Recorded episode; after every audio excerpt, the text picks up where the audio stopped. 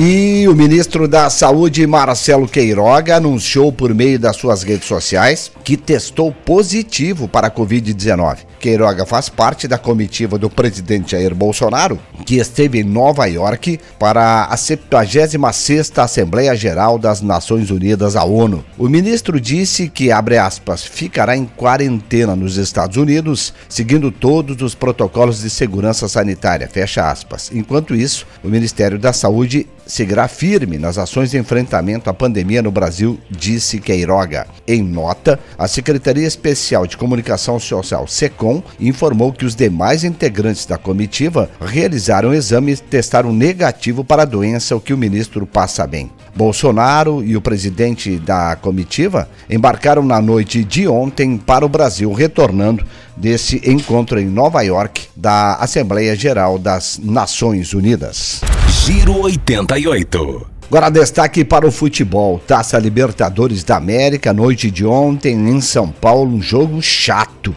Eu vi o segundo tempo de Palmeiras e Atlético Mineiro, esperava um grande jogo, mas foi muito chato de dar sono e ficaram no 0 a 0. Incrível Hulk perdeu um pênalti para o Atlético no primeiro tempo. Notícia ruim de ontem no futebol: o Brasil de Pelotas perdeu em casa para o CRB na Série B e está praticamente rebaixado para a Série C no ano que vem. Infelizmente, essa notícia para a torcida chavante, dificuldade enorme para reverter essa situação. Taça Libertadores tem hoje à noite 21h30, Flamengo e Barcelona do Equador, lá no Maracanã.